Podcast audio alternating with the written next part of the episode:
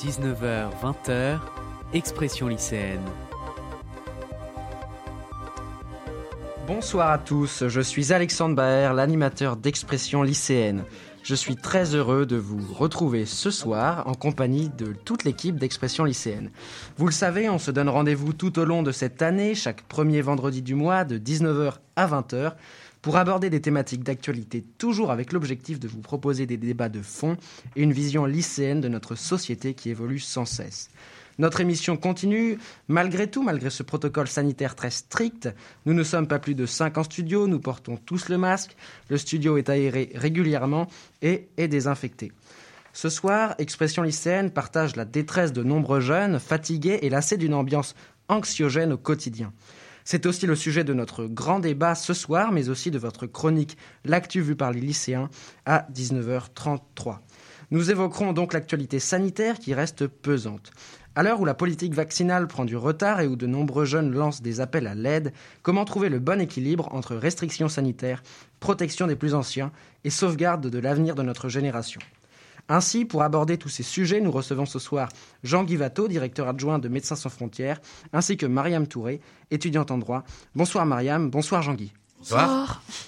Merci d'avoir répondu à notre invitation. Ce sera donc l'heure des 19h03 du grand entretien d'expression lycéenne et vous participerez à notre grand débat des 19h44. Comme d'habitude, il s'est passé beaucoup de choses depuis le mois dernier. Vous l'avez compris, nous aborderons ce soir l'affaire dite Paul Bismuth, ou aussi appelé à faire des écoutes avec le mois de Gaspard dès 19h47. Vos chroniques habituelles sont là. Alexis, avec son point de vue sur l'actualité à 19h24, qui concernera le coup de gueule de nombreux jeunes qui en ont marre des politiques gouvernementales de gestion de la crise sanitaire. Le journal des sports en fin d'émission, la culture, votre chronique littéraire avec Alexandre Rebel. Et vous retrouverez bien d'autres moments pour vous informer et sortir des sentiers battus de l'actualité. Je salue donc les chroniqueurs d'expression lycéenne. Bonsoir Alexis. Bonsoir Alexandre. Bonsoir Gaspard. Bonsoir Alexandre et bonsoir à tous chers auditeurs. Pour la deuxième fois, euh, nous sommes en live Facebook. N'hésitez donc, donc pas, chers auditeurs, chères auditrices, à commenter, à réagir et à poser des questions tout au long de l'émission. Nous relayerons à l'antenne. Et puis je vous invite à nous suivre également sur notre page Instagram, expression lycéenne. Pour l'heure, c'est le replay de l'actu du mois de février présenté par Alexis. Rebonsoir Alexis. Il est 19h sur Webset Radio et vous écoutez Expression lycéenne.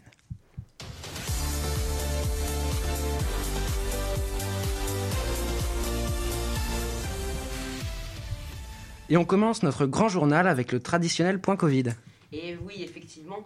Alors mercredi, on dénombrait 23 000 nouveaux cas et 368 nouveaux décès.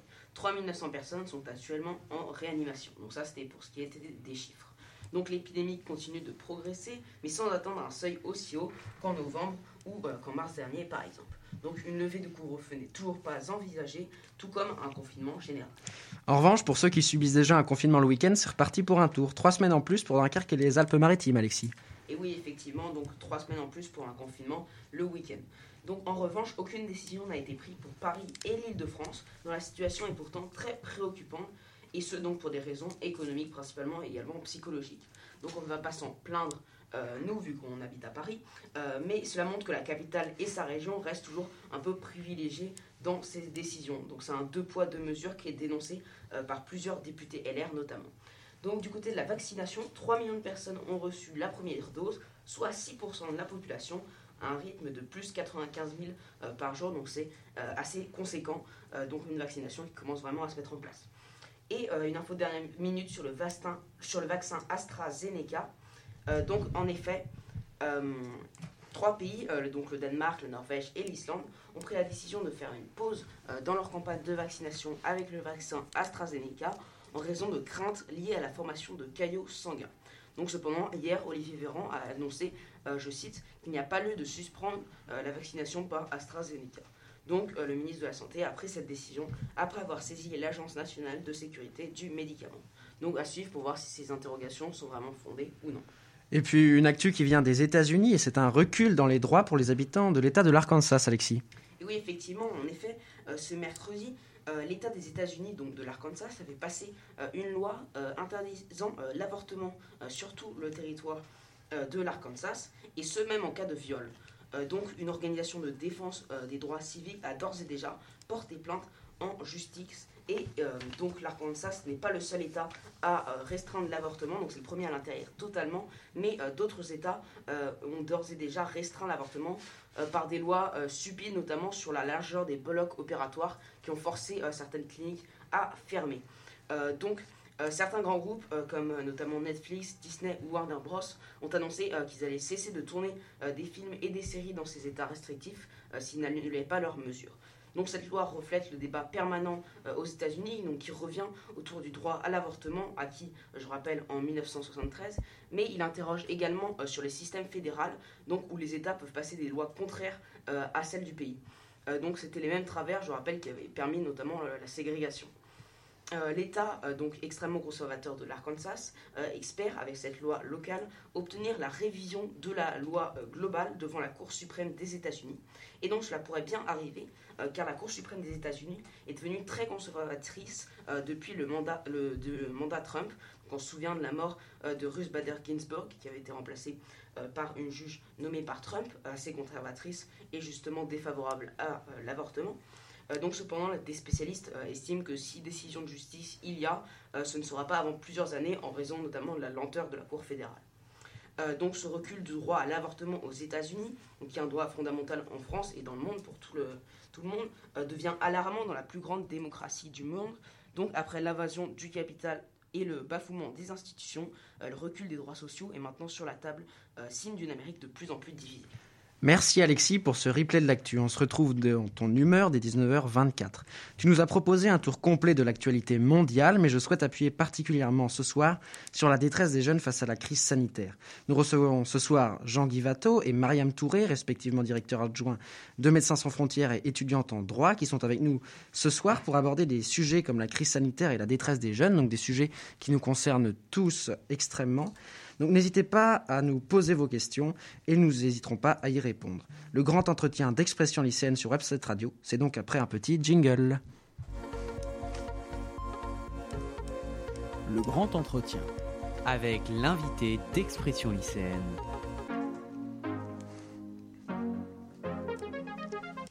Donc rebonsoir Jean Guivato, rebonsoir Mariam Touré. Bonsoir. Bonsoir.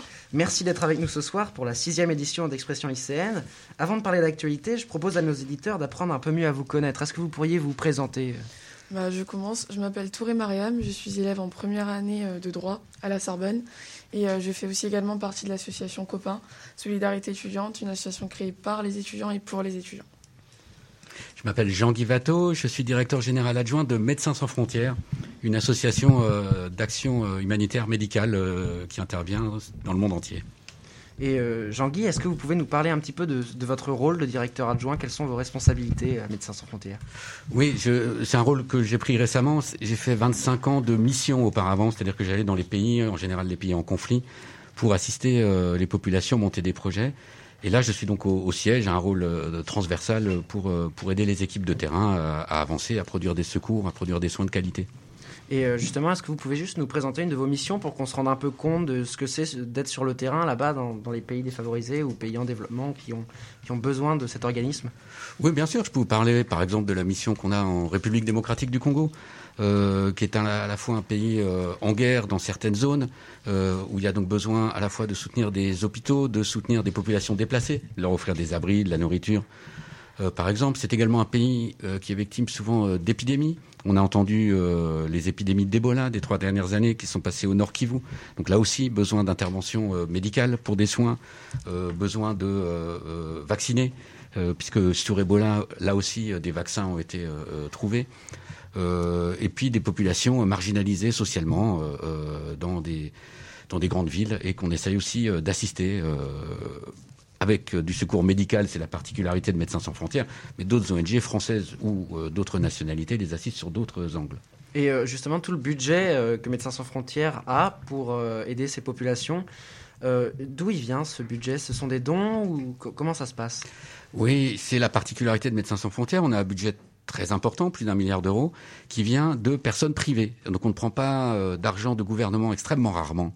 Euh, je crois qu'un pour cent de notre budget vient d'argent du gouvernement. Le reste, ce sont des individus euh, qui vont donner 5 euros par mois, 10 euros par mois, et on a 6 millions de donateurs, donc c'est le nombre qui fait notre force, et qui nous permettent, avec cette liberté-là, d'intervenir même sur des crises où les États souhaiteraient ne pas nous voir intervenir. On n'a pas besoin de l'accord d'un État pour aller intervenir en Syrie quand il nous semble qu'il faut aller aider les gens qui sont bombardés euh, par le gouvernement. En 2012, on peut aller intervenir finalement sans, sans aucun filtre politique. C'est un, c'est un vrai luxe et ça, ce sont 6 millions de personnes privées dans le monde qui nous le permettent. Et Mariam, vous, vous faites partie justement de l'association Copain, vous nous avez dit. Effectivement. Est-ce que vous pouvez nous parler de cette association un peu plus en détail? D'accord, alors très bien. Euh, Copain, c'est une association qui est le fruit euh, tout simplement du, premier confinement, donc de mars 2020. Euh, ça a été créé euh, en septembre 2020 aussi. Et on a commencé avec 200 paniers. Et en gros, je, vais un peu vous expliquer comment ça se passe. Euh, on distribue des paniers alimentaires aux étudiants. Ça a commencé par des paniers alimentaires. Il faut savoir qu'aujourd'hui, on a au moins 15 000 paniers distribués sur 6 mois, sur 6 mois d'existence. Euh, donc, on distribue des paniers alimentaires qui sont des repas équilibrés, qui peuvent être équilibrés, pardon. Euh, ensuite, on a aussi de l'hygiène. On a aussi euh, bah, tout ce qui est vêtements avec des partenaires. Et on a également euh, ce qui constitue aussi un accompagnement personnalisé de chaque étudiant qui vient nous voir. S'il a besoin, par exemple, de trouver un job, de faire un CV, s'il a des problèmes. Et moi, je suis aussi responsable du pôle parrainage, donc je vais mettre en contact des étudiants et des, et des personnes bah, privées, justement, qui nous émettent l'envie de, d'aider des étudiants précaires parce que, justement, cette situation-là, elle touche plein de gens euh, par la situation des étudiants, mais aussi elle touche des gens, on va dire, moralement. Et il y, a des, y a des personnes bah, qui sont très gentilles, qui se disent, euh, qui se sentent capables d'aider ces étudiants-là. Donc, euh, ils nous envoient des mails à notre mail professionnel. Ils nous disent euh, on a envie d'aider un étudiant, comment faire? Et c'est très simple. Pour aider un étudiant, pour faire un parrainage avec un étudiant, il faut nous donner un mail, enfin, faut nous envoyer un mail, pardon, en nous disant j'ai envie d'aider un étudiant, comment ça se passe. À quelle adresse mail, si, si je peux me permettre, pour les Euh, auditeurs Alors, on a changé d'adresse mail, donc on en a plusieurs, mais je peux vous en donner une euh, parrainage.copain.gmail.com. Très bien, merci beaucoup. Et euh, en ce moment, on cherche plein d'étudiants à parrainer, donc euh, si les étudiants veulent se faire parrainer, qu'ils n'hésitent pas. C'est le moment. ouais. La seule condition, c'est vraiment être étudiant. C'est la seule condition qu'on met et le reste, ça sera à nous de, de gérer. Mais c'est très simple. Et euh, les, les personnes donc, euh, nous, nous émettent l'envie de parrainer un étudiant. On va chercher un étudiant pendant les distributions. Il faut savoir que nous, le vendredi soir, on distribue de 18h à 20h30, 180 paniers. Et le samedi, de 11h à 17h, 300 paniers. Cette euh, semaine, on va faire 350 paniers, 380, 350 paniers. Ça varie énormément. Et donc on essaie vraiment, ce parrainage-là, il aide alimentairement parlant parce que c'est un panier par semaine pendant 4 semaines minimum. Mais il aide aussi moralement parlant parce que les personnes qui parrainent les étudiants savent très bien que les étudiants ne sont pas en manque de nourriture étant donné que nous, on leur donne déjà des paniers qui sont très bien fournis. Mais il y a aussi le besoin affectif de personnes qui peuvent des fois être des inconnus qui comprennent la situation qu'on vit. Et c'est pour ça, je pense qu'on se comprend et que ça se passe bien parce qu'on est tous des étudiants et euh, on comprend ce qui se passe un peu. On a le même ressenti vis-à-vis des situations, on a des chances, c'est- clair. Mais il y a aussi des gens bah, qui n'ont pas de chance et nous, on est là pour euh, essayer de combler un peu ce vide-là. Parce qu'on se rend bien compte que les gens qui viennent chercher des paniers pendant 10-15 minutes, ils, sont bien à la fin quand ils partent parce qu'on a discuté avec eux. On met pas de barrière. C'est pas parce que tu viens chercher un panier que tu es inférieur à nous, au contraire, pas du tout. Parce qu'on apprend énormément de ces personnes-là. Parce qu'en général, il faut savoir qu'on a beaucoup d'étudiants étrangers et beaucoup de femmes. Et c'est des étudiants justement qui, au lieu de retourner chez eux et euh, bah, d'arrêter leurs études, veulent rester, avoir un avenir, continuer, se battre et justement ne surtout pas avoir peur de demander. Et on a beaucoup de femmes aussi parce que bah, on donne des protections euh, hygiéniques euh, gratuites. On, a, on donne de l'hygiène, un kit d'hygiène, euh, brosse à dents, gel douche, enfin tout ce qui fait, fait l'hygiène par semaine. Et on se rend compte que ces gens-là, ils en ont vraiment besoin, mais c'est ça aussi la particularité de la précarité étudiante, c'est qu'elle a toujours été là. Mais là, enfin, ce qui est vraiment relevé, c'est la solitude. Parce qu'avant, on était. Enfin, c'est dur, mais on s'aidait un peu entre nous. Et là, c'est vraiment ce que Copain essaye de faire, c'est de montrer aux étudiants qu'ils sont pas seuls, que même si on les aide, ben, on est comme eux. Parce que moi, par exemple, je suis étudiante et je sais que le premier semestre, il n'a pas du tout été facile parce que j'ai ma maison, j'ai j'ai ma chambre, j'ai mes ordi, mais je me suis retrouvée toute seule. Et sans professeur, sans amis, sans rien, c'était ma première année, donc c'était terrible. Et ces gens-là, finalement, quand je les rencontre, bah, je les comprends totalement et ils sont. On voit bien qu'ils ont besoin d'aide. Et nous aussi, d'un côté, quand on, quand on a un lien avec eux, on se rend compte que nous aussi, on a besoin de contact humain. Et euh, justement, je voulais vous demander, vous, euh, comment ça va en ce moment, votre morale? C'est pas trop dur euh, de plus avoir les cours, euh, de, rester chez soi Comment vous gérez ça? Alors franchement, il faut savoir que moi, vu que je suis en L1, j'ai aussi un régime assez spécial par rapport aux autres licences. C'est que des fois, bah, je suis en présentiel. Aujourd'hui, par exemple, j'étais en présentiel. Mais euh, le reste du temps, je suis en distanciel parce que bah, c'est pas possible d'aller à la fac. Mais euh, on va dire que copain, ça a été aussi ma bouée de sauvetage parce que moi, j'étais toute seule. Je suis arrivée, enfin, j'habite de la banlieue, du coup, je suis vers Boulogne. J'avais, enfin, j'ai aucune de mes amies qui est à la Sorbonne, enfin, qui est en droit avec moi. Donc, je me suis vraiment retrouvée toute seule. Et le jour où j'ai vu cette euh, bande de cinq personnes euh, qui proposaient justement d'aider les étudiants qui étaient tout seuls, qui avaient besoin de, compagnie, de panier alimentaire, je me suis rendu compte que c'était un peu fait pour moi. C'est tota-, c'est ce que j'ai envie de faire plus tard. J'ai envie d'aider les gens. Je me suis dit c'est parfait. Et justement, ça m'aide à rester un peu dans la lignée de la fac. Parce que je sais que je les ai rencontrés à la fac. Faut que je travaille à la fac. Et copains, ce qui est bien, c'est que les bénévoles, c'est que des étudiants. Et dès lors qu'on n'est plus étudiant, ben, on n'est plus bénévole. Donc il y a aussi cette, euh, ce, double échange en fait. C'est un peu une cause-conséquence. Cause-conséquence. Donc je travaille, je suis étudiante et je suis aussi bénévole. Donc euh, bah, c'était dur au début, mais depuis que je suis rentrée dans Copain, bah, c'est un peu ma bouée de sauvetage et ça se passe très bien. Je suis très très bien entourée parce que j'ai 18 ans et en général les bénévoles ont 20, 19 ans. Donc euh, ils sont tous en L2, L3, droit aussi pour, pour la majorité d'entre eux et je suis extrêmement bien aidée. Je, suis, enfin, je dirais même que je suis sauvée. Enfin, mon année, elle a été sauvée grâce à ça parce que moi, je suis quelqu'un, je suis très dans le cours vivant. J'étais dans une terminale littéraire, donc j'ai besoin, j'ai besoin de contact avec mes professeurs, de les entendre, d'écrire à la main. Et être toujours là avec mon ordinateur, mes yeux ne vont plus bien. Mais pour le coup, il faut savoir que ça m'aide vraiment de savoir que je suis avec des gens qui me comprennent, d'aider des gens aussi. Parce que d'un côté, je suis aussi aidée. Et euh, voilà, donc euh, pour le coup, je dirais que j'ai de la chance et que ça se passe bien pour moi. Et euh, Jean-Guy, toi, comment est-ce que tu as trouvé ta vocation d'aider les autres avec Médecins sans frontières? J'aimerais bien pouvoir te raconter une histoire euh, très entraînante euh, d'un truc qui est arrivé, j'ai compris tout ça. En fait, c'était par hasard. Mhm. C'est par hasard que j'ai rencontré des gens et que je me suis décidé à tenter. Et c'est vraiment en pratiquant ce métier, en pratiquant ce mode de vie, euh, que, que je l'ai découvert et que et que, et qu'il m'a plu. Donc j'ai pas j'ai pas eu un moment de, qui, qui a créé une vocation. C'est vraiment une expérience qui s'est construite au fil du temps et qui fait que finalement depuis 25 ans je continue. Et comment est-ce que tu as fait pour la première fois rentrer euh, chez Médecins sans frontières? Qu'est-ce qui t'a amené à, je veux dire, y aller euh, dans cet organisme pour la première fois? Quelles études aussi il faut faire, peut-être Ouais, j'avais fait des, j'avais fait une grande école de commerce, donc une grave erreur. Euh, je me rends compte au bout de quelques années à travailler dans le business, et donc je m'arrête et je décide de partir dans, dans, dans l'humanitaire.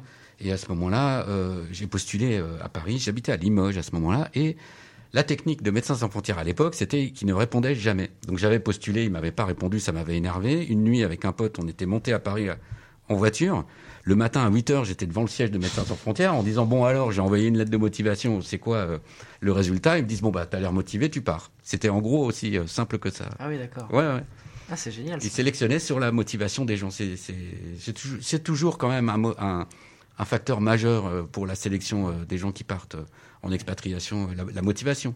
Et ensuite, il y a des gens qui se découvrent euh, vraiment en adéquation avec ce qu'ils vont voir et ce qu'ils vont faire sur le terrain, d'autres à qui ça plaît moins et qui vont pas repartir. Mais je crois beaucoup à la, valeur de l'expérience pour finalement euh, faire ses preuves, y compris à ses propres yeux. Et justement, en ce moment, on l'évoquait tout à l'heure, c'est un peu compliqué pour certains jeunes, certains étudiants euh, d'être à distance. Est-ce que vous deux, euh, vous auriez des recommandations à leur faire, des conseils euh, tirés de votre expérience personnelle justement pour qu'ils aillent mieux, pour, pour les aider à traverser cette crise?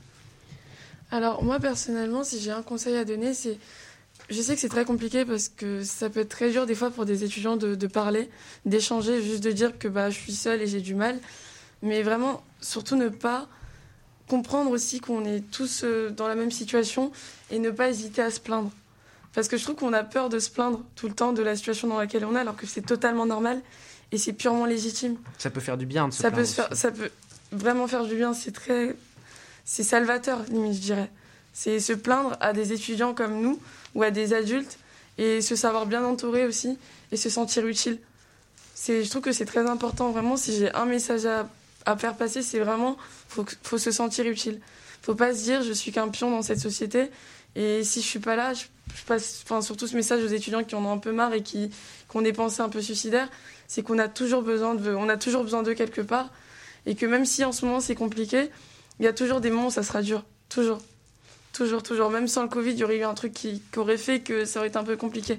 Mais savoir qu'on sert à quelque chose, qu'on a des, une vocation, une passion, qu'on est passionné par quelque chose, et même si on a perdu cette passion-là, se rappeler pourquoi on fait ce qu'on fait et pourquoi on, a voulu faire ça, et se dire aussi qu'on n'est pas seul dans notre situation et qu'on a, faut surtout pas hésiter à demander de l'aide, je pense. Et Jean-Guy, est-ce que toi tu as des recommandations à faire? Ouais, je voudrais appuyer ce que tu dis, Mariam. En fait, euh, déjà rappeler quand même que cet événement-là, la crise du Covid et les mesures euh, pour lutter contre le Covid, c'est un événement historique majeur. Hein. Le Covid aujourd'hui, c'est 250 millions de cas, 5 millions de morts. Euh, c'est énorme. C'est énorme. je parlais de l'épidémie d'Ebola, qui est la dernière épidémie un peu médiatique, j'allais dire, dont on a souvenir. L'épidémie d'Ebola au milieu des années 2010 en Afrique de l'Ouest, c'est 30 000 cas, 10 000 morts. 30 000 ah cas contre 250 millions pour le Covid, 10 000 morts d'Ebola, 5 millions de morts pour le Covid. vous êtes très jeune, mais il est probable que ce soit la plus grosse épidémie que vous voyez de votre vie entière. On espère. Et les mesures, effectivement, qui sont prises pour lutter contre cette épidémie, euh, elles, sont, elles sont très difficiles à vivre pour euh, une grande partie des gens. Mais là aussi, il y a une inégalité. Hein. Il y a une inégalité face au Covid, des inégalités euh, biologiques l'âge, des comorbidités qui vont vous apporter des facteurs de risque différents. Euh, mais il y a une inégalité sociale aussi. Une inégalité sociale face au Covid. Euh, les populations euh, les plus marginalisées en France, pour, pour rester en France, ont un ton plus malade et un taux d'incidence bien supérieur parmi les populations marginalisées que parmi les populations, j'allais dire normales, c'est pas c'est pas le bon cas, mais enfin le, niveau de richesse d'un groupe humain, plus on monte et moins on a d'incidence. Et c'est encore plus vrai, et là je reviens à ce que tu disais, sur les mesures gouvernementales euh, qui, qui, ont pour vocation de lutter contre l'épidémie, mais qui créent euh, des difficultés énormes. Là encore, ces difficultés, elles sont d'autant plus grandes qu'on est euh, précarisé. Les étudiants, une grosse partie des étudiants en tout cas, sont bien dans ce cas-là. moi, je, voudrais alerter aussi, il y a toute une population des gens qui ont votre âge, Alexandre, qui sont, qui sont des étrangers, qui sont venus en France soit pour avoir un statut de réfugié, soit euh, simplement pour essayer de trouver un boulot. Les mineurs non accompagnés Ouais, les mineurs, les, mineurs non accompagnés. Qui sont seuls en fait, sans parents C'est ça, c'est des gens qui sont venus, beaucoup d'Afrique de l'Ouest, certains d'Afghanistan, euh, qui ont entre 14 et 18 ans, qui sont venus seuls, euh, enfin, qui soit sont venus seuls, soit sont arrivés seuls. Hein, parce qu'il faut savoir que sur leur parcours, il y a des difficultés énormes euh, ceux d'Afrique de l'Ouest doivent traverser le Niger, la Libye, des réseaux de traite d'êtres humains. Euh, ensuite, ils doivent traverser la Méditerranée. On connaît tous les risques euh, qu'ils prennent. Donc certains sont peut-être partis avec leurs parents, mais qui sont décédés sur le chemin. Ces gamins sont là. Il y en a, il y en a, il y en a environ 10, 15 000 rien qu'en région parisienne. Ils, ont, ils ont besoin d'hébergement, et ça, c'est les, les, autorités françaises qui doivent leur fournir. Médecins sans frontières le fait également. Euh, mais la deuxième chose dont ils ont besoin, c'est d'être scolarisés. C'est leur deuxième besoin. C'est des gamins seuls et ils savent bien que la scolarité à la fois leur apporte une sorte de d'apaisement dans leur vie euh, quotidienne, de, de, de, rythme qui est plutôt sain, et puis aussi une chance de euh, décrocher un travail plus tard un peu plus intéressant et de, de pouvoir réussir leur vie. Il y a des associations qui, qui cherchent des gens pour les aider à les scolariser, à faire des cours de soutien. Et là, je reviens à ce que tu disais. Ce qui est, important dans toutes les crises d'amplitude, c'est le développement de la solidarité de proximité. Que ce soit dans cette crise Covid en France, tu viens d'en faire l'exemple, dans euh, le tremblement de terre d'Haïti, euh, le tsunami, 90% euh, des secours, ils sont produits par des gens qui étaient là et qui sont un peu plus fortunés que d'autres, fortunés au sens de chance, pas nécessairement au, sens pécunier, et qui vont faire exactement comme toi, qui vont aller aider à côté ceux qui ont eu un peu moins de chance et ça, c'est un truc fondamental. Tu l'expliquais très bien, euh, à la fois euh, pour la valeur de l'aide que tu procures à, ceux qui en ont besoin, mais aussi à, ce que ça produit sur toi euh, qui, donne de l'aide. Donc moi, c'est ça le conseil que j'ai, c'est de faire comme Mariam, trouver. Mais vraiment, c'est, et on le voit pas ici en France. Encore une fois, dans toutes les crises majeures et Médecins sans frontières, chaque fois qu'il y a une crise quelque part dans le globe, on y va. On voit ça et on voit la valeur de ça, la valeur globale de cet acte de solidarité, de, proximité. Et euh, je voulais vous poser euh, une dernière question. Euh, je voulais te poser une dernière question, Jean-Guy. tu parlais tout à l'heure de, des inégalités au Covid dans le monde. Est-ce que Médecins sans frontières aide dans la gestion du Covid les différents pays et comment se traduit cette aide?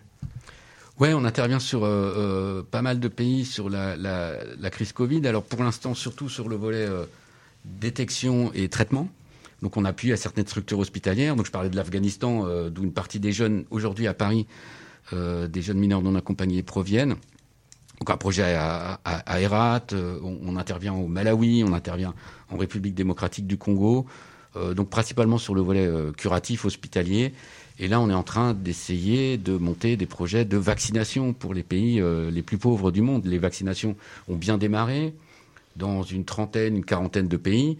Mais euh, dans, le, reste du monde, euh, c'est toujours au point mort. Et nous, on pense qu'il est la première priorité dans ces pays-là, c'est de vacciner les personnels de santé pour éviter que les hôpitaux ne deviennent des lieux de contamination au Covid. et pour éviter aussi que les, personnels de santé ne tombent trop malades ou ne meurent trop ce qui mettrait vraiment en difficulté ensuite le, dispositif de riposte à l'épidémie de Covid. Donc on est en train de monter des partenariats avec les différents euh, pays évidemment et avec les différents producteurs de vaccins. D'accord, euh, bah, c'est vraiment bien ce que vous faites parce que du coup, en fait, vous aidez vraiment des pays, des États qui ne peuvent pas eux-mêmes faire ça, c'est ça? Qui ont besoin d'un petit coup de pause, qui ont besoin d'huile dans les rouages. On n'est on n'est pas en position de faire tout à la place des États. D'ailleurs, on n'en a aucune intention. Mais effectivement, euh, c'est quand même une aide très précieuse que vous apportez. Euh, ben, on l'espère. Euh, on l'espère. C'est un énorme coup de pouce hein, quand même. Ouais. C'est un énorme parce que moi je me rends compte que par exemple quand on fait dans des pays où vous n'êtes pas censé être là, je pense à l'Irak, à l'Iran, tout ça. c'est fou parce qu'il y a des gens justement qui sont seuls et ils ont besoin de savoir qu'ils sont pas abandonnés. Hum. Parce qu'il y a des pays, il y a des, il y a des populations vraiment qui se sentent réellement abandonnées et Médecins sans frontières, je pense que moi, depuis que je suis toute petite, on parle de vous et c'est une vraie fascination parce qu'on se rend compte que vous faites pas, enfin, vous n'avez pas de choix. Vous allez partout et vous aidez tout le monde et c'est fantastique. Hmm. Je pense que c'est une vraie motivation quand même aussi. C'est une vraie inspiration, très sincèrement. Merci beaucoup. de rien. Complètement d'accord. Euh, je, me permets d'attendre. Pour, pour nos jeunes qui veulent éventuellement rejoindre MSF, euh, un, mail, euh, un, un endroit. Vous allez sur le site msf.fr et vous allez avoir des nouvelles à la fois des opérations, euh, de celles dont on vient de parler ce soir par exemple, et vous avez euh, un onglet qui s'appelle euh, Partir ou recrutement, excusez-moi, mais enfin vous vous trouverez assez, assez facilement. C'est à partir de quel âge? Alors, on a besoin principalement de professions de santé, des médecins, des infirmiers, mais également d'autres professions utiles, utiles à, à l'aide humanitaire. Ça peut être des logisticiens, des administrateurs. Et on demande à ce que les gens soient diplômés et aient une expérience professionnelle d'environ deux ans. Euh, pour que les gens n'aient pas à découvrir en même temps l'exercice de leur métier et euh, les conditions très particulières où ils vont parfois être euh, envoyés. pour qu'ils n'aient pas le, double effet qui se coule. Quoi. Donc en gros, ça dépend du type d'études que tu vas faire, mais si tu fais des études de 4 ans avec deux ans d'expérience professionnelle, à partir de 25 ans, tu vas être éligible à un départ. Très bien. Eh bien, merci beaucoup euh, Jean-Guy, merci beaucoup Mariam pour cette euh, grande merci de nous avoir reçus. Très intéressant. Bah, merci, merci à vous d'avoir répondu à notre invitation. Euh, ça nous fait très plaisir. Donc, vous restez avec nous pour notre grand débat qui arrive dans, dans 10 minutes et qui prolongera nos réflexions très intéressantes donc, sur ces sujets de détresse des jeunes et de crise sanitaire dans, à l'échelle mondiale. Donc n'hésitez pas à réagir à notre émission sur notre compte Instagram expression lycéenne ou encore en commentaire. Ce sont des sujets très importants qui nous intéressent et qui vous interpellent, chers auditeurs lycéens. Il est l'heure maintenant à 19h27 de donner la parole à Alexis pour son point de vue sur l'actualité, avec son humeur comme tous les mois. Et oui, c'est devenu un fléau euh, bien pire que le Covid chez les jeunes. Euh, donc je parle de la fatigue pandémique. Donc c'est la lassitude face à la pandémie, aucune visibilité sur la sortie de crise, peur pour ses études, plus de vie sociale ni de loisirs, fatigue permanente, aucune motivation au travail. Ce sont des symptômes qui touchent très sévèrement euh, les étudiants et nous sommes de tout cœur avec eux. Mais dans cette humeur, je voulais axer le sujet plus particulièrement sur les lycéens, donc comme on est une radio lycéenne. Donc à l'approche de l'été, on se rend compte que le couvre-feu va encore durer longtemps et tous les lycéens sont fatigués par la situation actuelle, à des degrés différents. On nous a tout enlevé, mis à part le travail qui, lui, est toujours présent. Mais les lycéens ont justement de moins en moins de motivation pour travailler, dû au manque de visibilité, notamment euh, pour les épreuves finales, donc pour ceux qui sont en première et en terminale, et euh, au manque criant de loisirs en ces temps-ci un état de lassitude ambiante s'installe et il est bien visible dans les lycées. Euh, donc ils sont en train de réaliser que cela fait un an que les libertés du monde d'avant se sont envolées sans savoir quand ils les retrouveront. Donc le port du masque est obligatoire depuis un an, les restaurants, cinémas, lieux de loisirs fermés depuis six mois, sans parler des stations de ski. Où sont nos loisirs indispensables à notre bonne santé mentale? Ils ne semblent pas considérés comme essentiels ces temps-ci. Pourtant, la définition de la santé selon l'OMS est la santé est un état de complet bien-être physique, mental et social et ne consiste pas seulement en une absence de maladie ou d'infirmité. Exactement la situation que subissent les lycéens aujourd'hui, comme exactement comme toute la population, qui commence à en avoir plus que marre des restrictions. Car être lycéen n'est pas facile ces temps-ci. Et bien sûr, notre gouvernement, mis à part de belles paroles, ne semble, comme toujours, ne pas prendre de mesures concrètes pour la jeunesse. Pourquoi, alors que la maladie n'impacte que les personnes âgées et ayant des comorbidités, ne pas confiner ces personnes? Beaucoup de personnes âgées seraient d'ailleurs d'accord avec de telles mesures. Quand même, quand même ceux pour qui ces mesures sont prises expriment leur désaccord, c'est qu'il y a un problème. Alors bien sûr, nous ne sommes pas utopiques.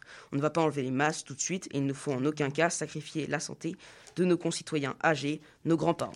Mais pourquoi ne pas rouvrir les stades, parcs d'attractions, complexes sportifs, cinémas, stations de ski et autres lieux de loisirs avec port du masque et distanciation et assouplir euh, le port du masque dans les lieux où il n'y en a pas réellement besoin? Vous allez me dire, tous ces lieux sont propices aux contaminations, mais pas plus que les lycées qui restent ouverts avec le port du masque, bien évidemment. Cela peut se faire assez facilement avec des protocoles stricts qui, j'en suis sûr, seront respectés si c'est le prix à payer pour accéder à ces lieux. Ainsi, la bonne santé de tous sera assurée, euh, tant euh, donc euh, par rapport à la maladie, mais également la santé mentale. Car en ce moment, le gouvernement ne prend pas des mesures pour la santé de tous, mais seulement de certains. Donc c'est pour moi une injustice profonde. Donc il faudrait agir vite, car les lycéens et toute la population en ont ras-le-bol de cette situation et sont fatigués, et ils ne tiendront pas aussi longtemps que la pandémie. Merci Alexis pour cette nouvelle humeur. On te retrouve dans un instant dans notre grand débat sur Expression lycéenne qui abordera avec nos invités et nos chroniqueurs la question de la détresse de la population et en partie des jeunes. N'hésitez pas à réagir, à commenter l'émission sur notre compte Instagram expression lycéenne. À 19h30, il est l'heure de marquer notre première pause musicale avec une musique choisie par Gaspard. Et on se retrouve juste après dans l'expression lycéenne avec l'actu vu par les lycéens. A tout de suite 19h, 20h, Expression lycéenne. Avec Quentin Brachet sur Webset Radio.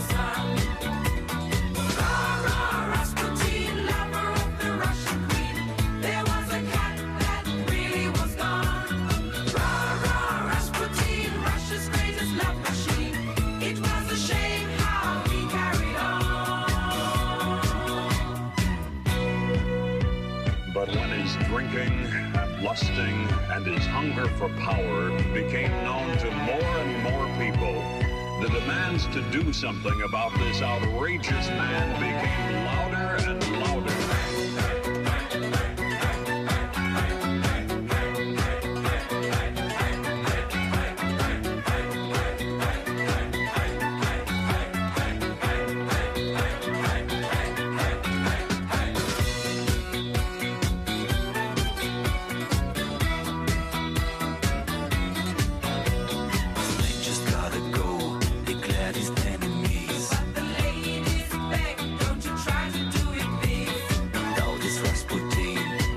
of hidden charms, So he was a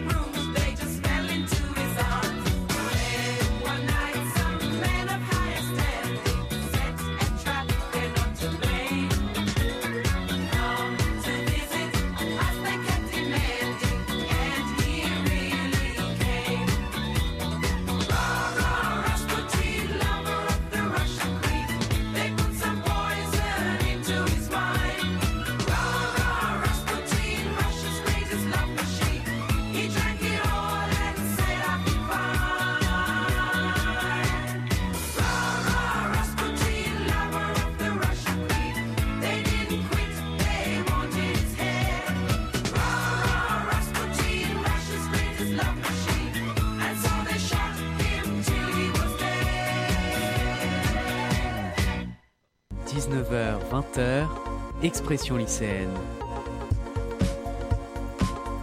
Avec Quentin Brachet sur Webset Radio. De retour dans Expression lycéenne à 19h35 pour notre émission précisément réservée à la détresse des jeunes. Jean Guivato et Mariam Touré sont toujours avec nous et euh, nous, nous, les retrouverons juste après avoir donné la parole à vous, chers lycéens, avec notre rendez-vous habituel, l'actu vu par les lycéens. Donc aujourd'hui, nous allons parler d'un sujet qui touche particulièrement les jeunes, ce qu'on appelle la fatigue pandémique, ou encore on peut appeler ça la lassitude exprimée par les jeunes, ou même par toute la population à cause de cette ambiance de Covid. Cela fait maintenant un an que nous vivons avec une sphère d'anxiété qui tourne autour du Covid, un an que nous vivons avec de nombreuses restrictions dans nos déplacements et notre vie sociale, un an que nous vivons dans une période inédite qui touche de plein fouet la jeunesse. Beaucoup d'étudiants vivent dans des situations compliquées dues au Covid qui engendrent la disparition de nombreux petits boulots qui étaient essentiels à la vie étudiante pour s'assurer de quoi manger ou encore se loger ou même euh, se faire quelques petits plaisirs dans la vie qui permettent de nous remonter le moral. Mais toute cette, atmosphère anxiogène causée par le Covid est aussi subie par de nombreux lycéens qui sont certes dépendants de leurs parents et qui vivent chez eux, mais qui tout de même euh, sont un peu en manque de vie sociale, en manque de voir leurs amis, de se détendre un peu le vendredi soir ou même le samedi, d'avoir un peu un équilibre de vie euh, troublé. Euh, c'est-à-dire qu'une vie sans sport, avec que du travail et moins de loisirs, il n'y a pas vraiment cet équilibre-là qui fait qu'on est bien. Et donc c'est justement ça qui fait que nos vies sont en déséquilibre, ce manque de loisirs, ce manque de sport. Donc nous avons le travail, mais plus de loisirs. Et on est un peu chez nous comme des lions en cage. Euh, une fois qu'on est chez nous, on ne sait pas quoi faire, on passe beaucoup plus de temps sur nos téléphones, parce que nos téléphones, c'est un peu le, euh, comment dire, notre lien avec euh, ce qui nous permet d'être connectés avec certains amis. Mais en réalité, moi je vous dis mon avis personnel, c'est pas du tout comme être avec ses amis, je sais pas moi, en balade en forêt ou rien à voir. Et et donc, on ne peut pas vraiment se défouler comme nous le faisions justement avant cette crise sanitaire. Donc, on se disait, euh, bon, on va faire un foot euh, à telle heure, à telle heure, bah, parfait, allons-y. Et ça, c'est un peu dommage. Donc, voilà. Et donc, voilà qui introduit très bien le grand débat d'expression lycéenne avec les chroniqueurs d'expression lycéenne ainsi que Jean Guivato, Mariam Touré, nos invités. Euh, n'hésitez pas à commenter et à réagir justement sur notre compte expression lycéenne, donc compte Instagram. Et le grand débat d'expression lycéenne, c'est tout de suite après un petit jingle. Le grand débat du mois. Dans Expression lycéenne.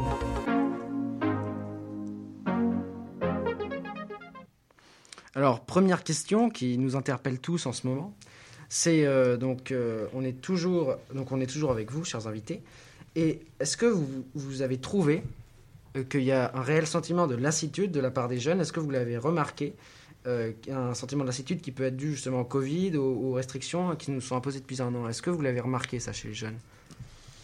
Un sentiment de lassitude, comment ça Lassitude face à la situation et ne plus justement vouloir se battre. Plus de volonté, ouais. Plus de volonté de s'en sortir. Bah, je pense qu'à force, on s'y fait, oui, c'est ça. C'est qu'on. Il y a plein de. Comment dire Plein de de décisions qui sont prises par le gouvernement et c'est très bien, on en est très content, ça rend compte, les jeunes ne sont pas aveugles. Mais dès lors que, enfin moi je parle de moi en tant que personne faisant partie d'une association qui aide les jeunes, dès lors qu'il y aura toujours des, des, des, gens qui font la queue, 250 personnes par jour, voire 500 personnes par semaine, qui iront chercher des paniers parce qu'ils ne peuvent pas manger, euh, ils ne peuvent pas se, se, s'occuper d'eux, de leur hygiène correctement, parce qu'il faut savoir que des fois, les jeunes font un choix entre l'hygiène ou l'alimentaire. C'est pour ça qu'à Copain, justement, on a décidé de faire les deux pour euh, ne plus leur donner, enfin, leur donner totalement le choix. Et euh, bah, dès lors qu'il y aura toujours des étudiants qui feront la queue, euh, et enfin, les mesures ne seront toujours pas nécessaires, et il y aura toujours une lassitude, parce qu'on attendra toujours des gens qui viendront faire la queue. Donc, je sais pas quoi dire en fait. C'est... On n'a pas envie de se plaindre parce qu'on sait que tout le monde est dans la même situation et qu'il y a un peu un effort commun. Mais d'un autre côté, on en a vraiment marre. Du coup, euh, ouais. c'est pas trop quoi faire. Bah, est-ce que vous pensez, euh, il y avait pendant, enfin très récemment, très récemment, cette euh, cette question de, de, déconfiner les jeunes et de reconfiner les, les, personnes les plus à risque. Est-ce que vous pensez que ça peut être une bonne solution? Parce que d'un côté, ça nous avantage nous les jeunes, mais après pour les pour les pour, pour les personnes du troisième âge, ils ont besoin aussi de voir du monde, etc. Après, la question du déconfinement, à mon sens, elle, elle, doit, être, elle doit être prise du, du point de vue général. Est-ce qu'on déconfine tout le monde? On ne peut pas confiner une partie de la population et en déconfiner une, quand bien même ça serait à notre avantage. Parce que les jeunes, on est beaucoup, et ça nous ferait très plaisir. Je parle, enfin, moi, je serais contente, mais je ne me déconfinerais pas, par exemple. Parce que bah, justement, ça peut être dangereux. Et tant qu'on sera à 20 000 cas par jour en France, je pense qu'on ne sera pas en sécurité. Donc euh, les jeunes, euh, certains sortiront parce qu'on en a marre de rester dans nos chambres. Il y en a qui en ont marre de rester dans leur appartement de 9 mètres carrés. Mais pas beaucoup euh, seraient contents, je pense. Ouais, il y a, y a je crois qu'il y a besoin de débat. Alexis en parlait dans, dans sa chronique. L'argument de confiner ou pas une partie de la population ou une autre ne peut pas être pris uniquement sur des arguments scientifiques. C'est notre domaine, on connaît ces arguments scientifiques. Il s'agit en fait d'un débat qui doit apparaître dans le champ politique. Quel est l'objectif? Ça va de toute façon être des objectifs un peu contradictoires. S'agit-il de limiter le plus vite possible l'incidence euh, du Covid, quel qu'en soit euh, le coût euh, Le coût économique, on en a parlé, mais le coût social. Hein, les répercussions des mesures de privation de liberté, par exemple, pour les jeunes, ont aussi des conséquences. Et donc, où va-t-on placer le curseur? Quel effort est-on prêt, comme en tant que société, à produire pour aboutir à quel résultat? Moi, je ne veux pas donner ici une opinion sur, sur ce sujet. Ce que je veux dire, c'est qu'il me semble que ça manque un peu de débat sur la place publique pour essayer de fixer tous ensemble ce curseur avec des désaccords et finalement quelqu'un qui, qui, tranchera. Il me, il me semble que c'est qu'il y a assez peu de débats, que les décisions semblent plutôt centralisées avec finalement peu d'accès à la décision de la part euh, des citoyens. moi, c'est pour ça que je, reviens sur ce que dit Alexis. Je, il faut absolument continuer, par exemple dans, les médias, puisque vous êtes dans ce monde-là, à essayer de pousser les débats, les arguments pour euh, un arbitrage ou un autre. Et alors, euh, justement, vous, est-ce que ici, à cette table, je ne sais pas si on a différents points de vue, mais est-ce que vous pensez qu'un confinement serait la seule solution ou est-ce qu'il y a d'autres solutions? On parlait du vaccin tout à l'heure. comment, je sais pas, je pose la question à toute la table. Hein. Euh, comment pensez-vous qu'on va pouvoir sortir de cette crise? Comment pensez-vous comment Quelles sont les solutions selon vous qui vont nous permettre de sortir de cette crise? Bah Après, on peut pas, on peut, on peut plus trop se leurrer sur un, sur un, sur un confinement. Déjà qu'on a eu le vrai confinement de, de, bah, il y a un an. Lundi, on passe, on, passe la barre des un an. Euh, déjà qu'il y a eu ce vrai confinement qui lui, pour le coup, était assez efficace, logiquement. Le deuxième a été plus ou moins efficace, mais pseudo-confinement, par exemple. Enfin, moi, personnellement, j'avais pas, pas du tout l'impression d'être en confinement. Pour moi, vraiment, la, stratégie serait la vaccination. On peut pas utiliser les moyens euh, vraiment. Euh, enfin, on peut pas vraiment compter sur la confiance des gens, même, même si, si, si la population internationale aujourd'hui a fait un énorme effort. De, de, demander il y a 20 ans, euh, est-ce que vous serez prêt à rester ne serait-ce que deux mois enfermé chez vous Personne vous répondrait oui, sauf les ermites, etc. Mais ça, c'est des exceptions. Et Aujourd'hui, l'une des seules solutions pourrait être l'immunité collective, mais la Grande-Bretagne en a fait la mauvaise expérience. Vraiment, la, solution, ce serait le vaccin et aussi peut-être du coup développer une campagne sur le vaccin qui aujourd'hui éveille quand même énormément de, de, de soupçons chez les Français. Euh, bien sûr, à chaque fois qu'il y a un nouveau médicament, un vaccin, ça fait toujours une polémique, mais là, euh, vraiment de plus en plus. Euh, pour moi, oui, c'est aussi c'est le vaccin. Je pense c'est la seule porte de sortie définitive. Et justement, là, dans les sondages, c'est en train de progresser le nombre, euh, l'acceptabilité du vaccin, justement à cause de ce ras-le-bol social. Et on se dit, bah, même s'il y a quelques effets secondaires, bah, ça, ce sera toujours. euh, Faut, le mesurer le pour et le contre. Oui, quoi. voilà, mais c'est le- c'est bien sûr énormément pour le vaccin. Et euh, également, euh, au moment où on aura euh, peu de cas de Covid, comme l'été dernier, il faudrait, je pense qu'il faudrait vraiment fermer toutes les frontières. Et après, euh, vraiment euh, être hyper réactif, moindre foyer de contamination, vraiment être hyper réactif, parce que là, on peut plus, là, on peut plus. euh, Par exemple, euh, voilà, je ouais. en Nouvelle-Calédonie. Là, la Nouvelle-Calédonie elle est confinée parce qu'il y avait 3-4 coronavirus. Alors, tant mieux pour, les, pour nos, nos, nos amis de Nouvelle-Calédonie, mais en France, est-ce qu'on devrait avoir la même réaction, enfin en France métropolitaine, totalement?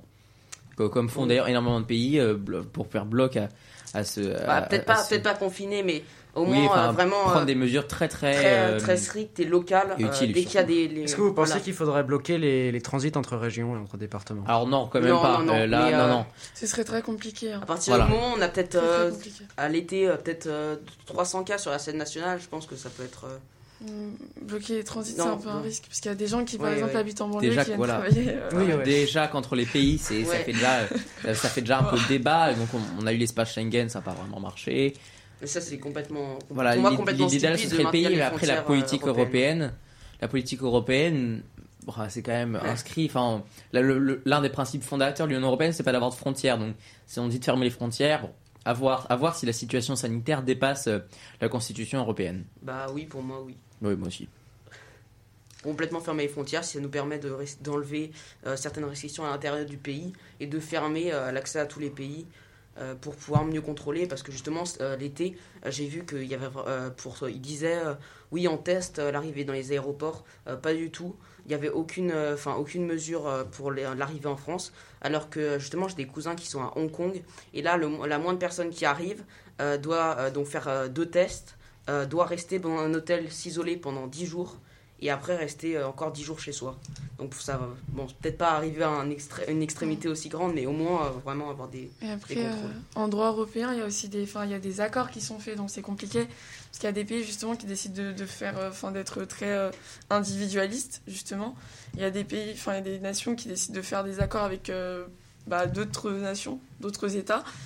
Donc c'est difficile aussi de se positionner dans cette position-là parce que bah, t'en as justement qui qui veulent fermer toutes les frontières et t'en as qui disent bah non c'est un, un bien commun mondial donc il faut qu'on faut qu'on s'entraide faut pas forcément fermer les frontières faut justement euh, là je sais qu'il y a des pays j'ai plus l'exemple en tête parce que j'ai vu l'article il y a deux jours il y a des pays qui autorisent maintenant les bah, les gens qui viennent en, en vacances mais qui doivent justement faire le vaccin avant Ah bah oui, Donc ça, ça peut être aussi une très bonne idée. ça ça peut être Voilà, bien Un bah, passeport vaccinal, Au, au- au final, Au on, final, ça revient au même, faut c'est arrêter une de se personne leurrer. qui- hein. On, on- on va forcément arriver à un passeport vaccinal. euh, c'est- quand même une situation euh, enfin, très intelligente le passeport vaccinal parce que en soi en France où personne va enfin on va obliger personne à avoir un passeport vaccinal mais euh, ça va ça va obliger d'une certaine façon mais très implicitement ça va entrer dans un cinéma passeport vaccinal et au bout d'un moment les, les Oui, mais les- comme le Ah, vaccin- je parlais dans mon humeur, les, les lieux qu'on pourrait ouvrir, bah justement là on pourrait exiger un passeport vaccinal. Oui, mais à partir de quand? Parce que si, euh, les personnes Bah, va- si seulement les personnes âgées sont Non, vaccinées en priorité, Ah, bah euh, non, oui, mais bien si sûr, que les personnes âgées peuvent non, aller au non, cinéma, euh, on va se retrouver de Belmondo au cinéma. Très drôle, très drôle. Non mais euh, bah voilà effe- effectivement on, on- enfin, personnellement moi j'espère que cet été déjà euh, la, euh, la vaccination pourra être ouverte aux, aux personnes ayant, ayant 30 ans histoire histoire de s'assurer bon nous nous les lycéens on, on peut attendre encore un peu sûrement d'ici octobre avec la rentrée qui sera passée mais mais, mais déjà d'ici enfin déjà si d'ici fin août on arrive à vacciner l'énorme majorité des Français ayant plus de 30 ans Mhm. c'est déjà un gros pas en ce moment, on voit même de plus en plus de pays qui, abandonnent leurs mesures Covid. On, peut dire qu'on s'approche vers une sortie de crise, on espère. Oui, le vaccin est l'outil sans doute le plus abouti. Il est très imparfait, euh, il est lent à, dé- à- à déployer, mais enfin, rappelons-nous, euh, le Covid reste une maladie mortelle. Il y a eu quelques progrès dans la prise en charge des cas, et notamment des cas sévères, mais on n'a toujours pas de traitement. euh, et la mortalité reste aux alentours de 1% euh, dans, dans les pays européens. On en meurt. Euh, les tests sont également très imparfaits. Euh, il y en a beaucoup, Voilà. mais enfin, euh, ils ne On en a détectent. souffert, nous, à l'école. hein. Oui. Oui, oui, oui. Des Beaucoup tests qui sont d'absents, positifs euh. et qui finalement sont négatifs. Ah, ça Bah, en Il- plus Il y a des Ah faux ouais. négatifs, mais surtout les meilleurs tests ne, ne vous détectent que quelques jours après que vous soyez infecté et contagieux. Euh, pour d'autres maladies, on détecte plus tôt. Là, donc on a forcément une fenêtre de contagiosité que même les meilleurs tests n'arrivent pas à réduire. Euh, les vaccins, par contre, pour l'instant, semblent l'outil le plus efficace. Euh, et sans doute donc l'outil majeur des sociétés pour lutter contre, contre cette épidémie de Covid.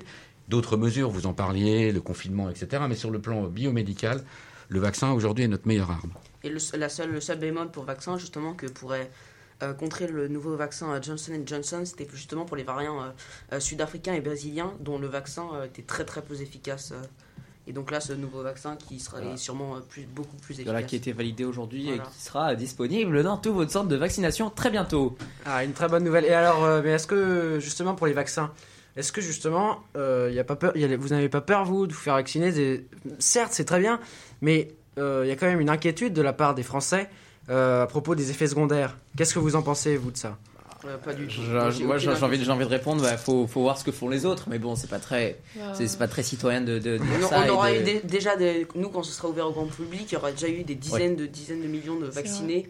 Oui, pour ceux maintenant, pour ceux maintenant qui n'ont pas de recul. Qu'est-ce que, qu'est-ce que les, les vaccins c'est des vaccins qui sont, enfin pas AstraZeneca, mais les, les deux autres, c'est une nouvelle technologie. Moderna et Johnson Johnson. Ouais, ouais c'est euh, euh l'ARN messager. Je me suis renseigné un peu et euh, il y a, enfin il y a beaucoup moins de risques d'effets secondaires parce qu'en fait ça enfin il y a une information qui arrive directement euh, dans les dans les cellules pour produire justement des des anticorps et pas une infection préalable. Donc du coup c'est beaucoup, enfin c'est beaucoup, il y a beaucoup moins de risques d'effets secondaires. Oui, et, encore une fois, c'est à mettre en rapport avec les risques de ne pas être vacciné avec une maladie où vous ne pouvez pas vous protéger de l'infection de, manière euh, certaine. Les risques de santé, euh, justement, sur le point maladie, mais également le risque de santé mentale, euh, si justement avec le passeport vaccinal, ça c'est aussi à mettre en compte pour toute la définition globale de la santé de l'OMS. Après, il y a une question aussi qui, qui est. Enfin, moi je parle de, de néo-juriste. c'est un peu la question démocratique. C'est que quand les gens vont se voir imposer un certain passeport vaccinal, même pas imposé directement, mais dans, dans la forme, enfin dans, dans, le fond du coup, ils vont se poser la question démocratique. Parce que là, on a déjà des gens qui se plaignent, qui se disent on est dans une dictature, ils nous obligent à le passeport vaccinal, ils nous obligent à nous, à nous faire vacciner. Donc il y a ça aussi qui est posé. Les gens ne veulent pas se sentir obligés, ils veulent se sentir euh, bah, sans, vraiment sans autre solution du coup. Et après, euh, il y a aussi la question de. Comment Vas-y, vas-y. Et après, euh, non, justement, il sera pas obligé. Mais euh, quand, par exemple, pour aller en vacances dans tel ou tel pays, euh, en Espagne, tout le monde va en vacances en Espagne. Quand pour aller en vacances en Espagne, il faudra pas que ce soit vaccinal. Les gens vont se dire, on est sous une dictature, on peut pas partir en vacances parce qu'on n'est pas vacciné. Mais après, d'un côté, c'est un peu l'effort du, enfin, l'effort commun. Faut, faut penser au bien commun. Et après, je pense qu'il y a aussi les médias. Il y a certains médias qui font peur parce qu'il y a justement des gens qui passent, des, des vaccinologues qui disent qu'ils n'ont pas confiance au, vaccin. Et nous, personne lambda qui ne connaissons rien à la science, on a peur justement de faire un vaccin si mm. un vaccinologue va dire qu'il n'a pas confiance en ce vaccin-là. Et moi, je pense que justement, il faut, faut, essayer de chercher, il faut essayer de se renseigner. Parce que il y a énormément de fake news qui circulent au fil des années, mais je pense que là, on est en plein dedans. Ça ne fait qu'augmenter. Donc, euh, c'est pour ça que c'est aussi important euh, l'information. Savoir trier, savoir rechercher, savoir euh, comprendre aussi.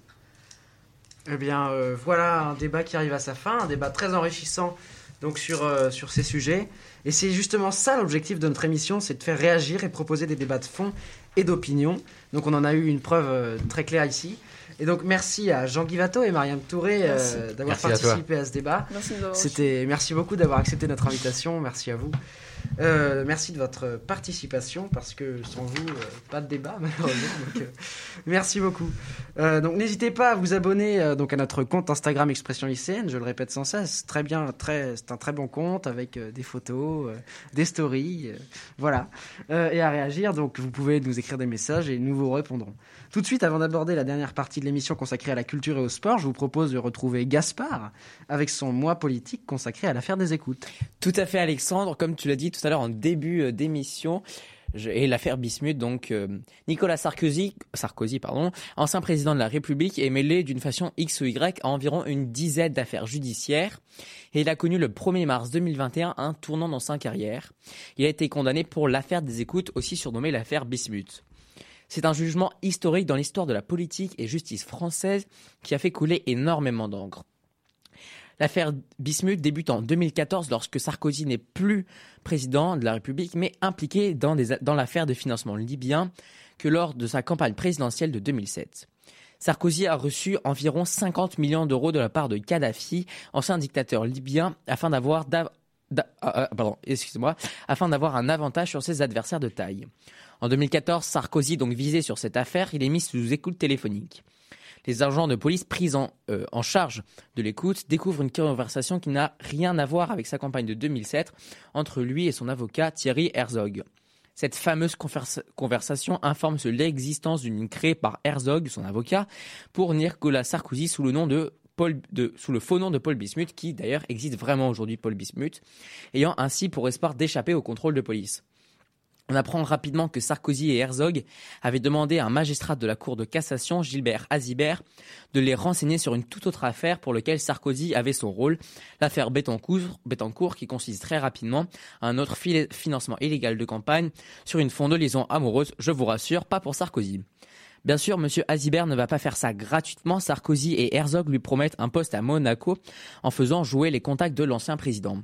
Après tous ces allers-retours entre affaires et affaires, la police découvre, cette tromperie.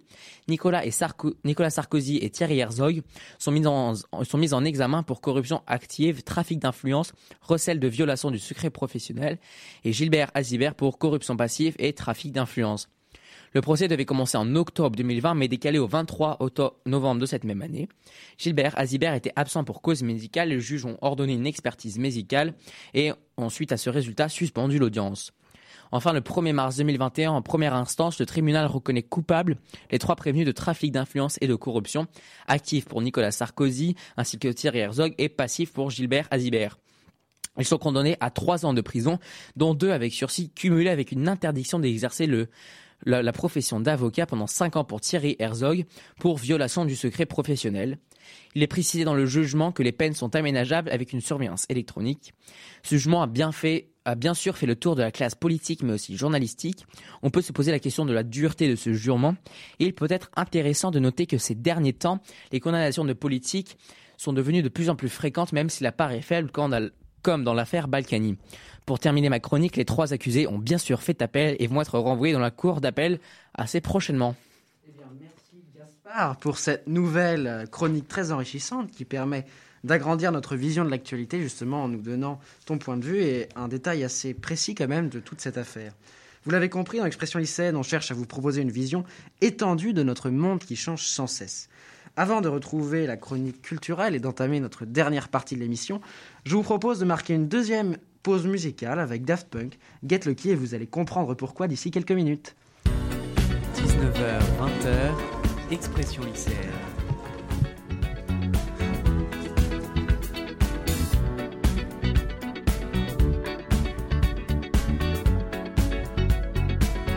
Like the legend of the phoenix, beginnings. what keeps the planet spinning. Ah, the force from the beginning.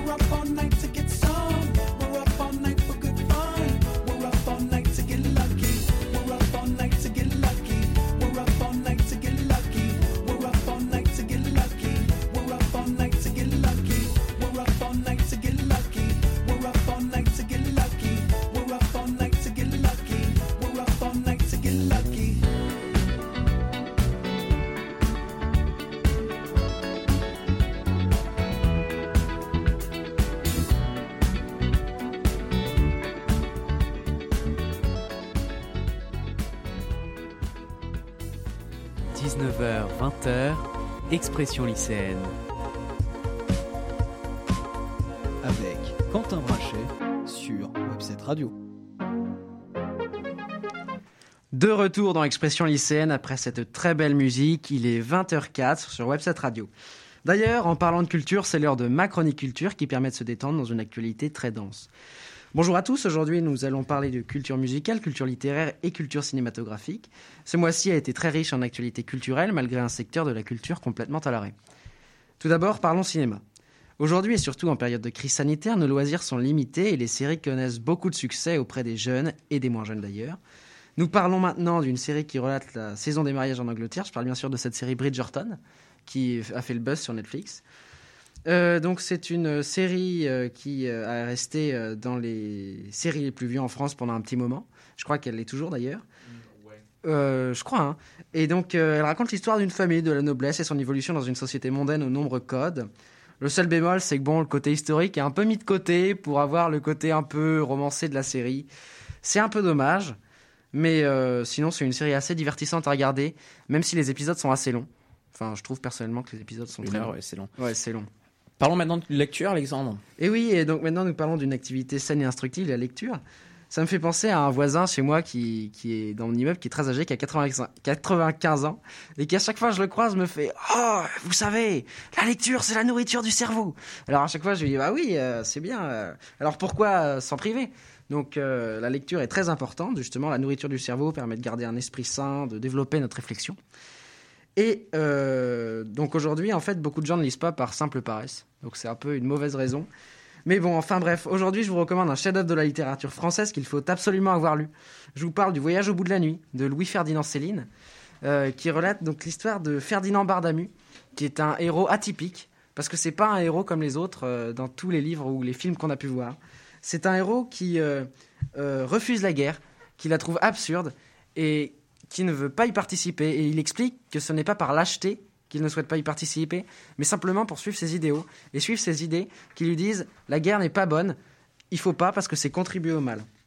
Donc c'est un très beau livre. Bon, il est assez gros, hein, je vous le cache pas, euh, assez long d'ailleurs, mais euh, ça vaut le coup de l'avoir lu et c'est un gros morceau de la culture française parce que Louis-Ferdinand Céline euh, est un auteur français. Il est connu pour avoir écrit de nombreux pamphlets antisémites euh, qui ont d'ailleurs été interdites de publication pendant un long moment et qui ont eu euh, un droit de republication euh, il y a quelques années. Mais ce, livre, Voyage au bout de la nuit, ne, ne fait pas partie de ces pamphlets et donc peut être lu très agréablement. Et enfin, Alexandre, on va enfin découvrir le lien avec Daft Punk. Et oui, donc on finit en beauté en parlant de la séparation du célèbre groupe Daft Punk. Donc ce célèbre groupe avait été fondé en 1993 par Thomas Bangalter et Guy Emmanuel des Homen Christo. Euh, il s'est séparé en ce début d'année malheureusement. Donc un très bon groupe hein, de musique euh, électro euh, et pop. Après donc 28 ans de collaboration. Et ils ont su aller jusqu'au sommet. Donc les deux DJ se rencontrent étant jeunes et décident de plaquer leur groupe de rock pour se lancer dans les platines. Ils deviendront légendaires avec leurs costumes et leurs casques de robots, qui sont assez amusants et qui marquent les esprits. Mais ces casques avaient à l'époque euh, une utilité. C'est-à-dire que certaines soirées étaient illégales et donc les DJ devaient euh, préserver leur, euh, leur, anonymat pour éviter d'avoir des problèmes avec la police ou autre. Et donc voilà pourquoi ces casques. donc voilà l'idée des casques. Mais alors maintenant pourquoi les casques de robots? Parce que les, les deux artistes ont un- voulaient rendre un hommage au groupe des années 70 Kraftwerk et aussi euh, montrer leur inspiration pour la science-fiction. Donc qui peut se sentir un peu dans certains de leurs sons électro, euh, qui peut nous faire penser à des vaisseaux spatiaux, une atmosphère un peu mystérieuse. Et donc ils sont rapidement devenus des icônes de la pop culture et de la French touch. Donc ils sont devenus des, ils ont même été nommés chevaliers des arts et des lettres au titre de musiciens, producteurs et scénaristes en 2010. Donc ils ont annoncé la fin de leur collaboration à travers une vidéo qui a été postée sur leur chaîne YouTube, une vidéo de 8 minutes et qui s'intitule Épilogue. Donc on y voit un passage euh, d'un de, leurs films qu'ils avaient réalisé qui s'appelle Interstellar 5555 et qui était sorti en 2003.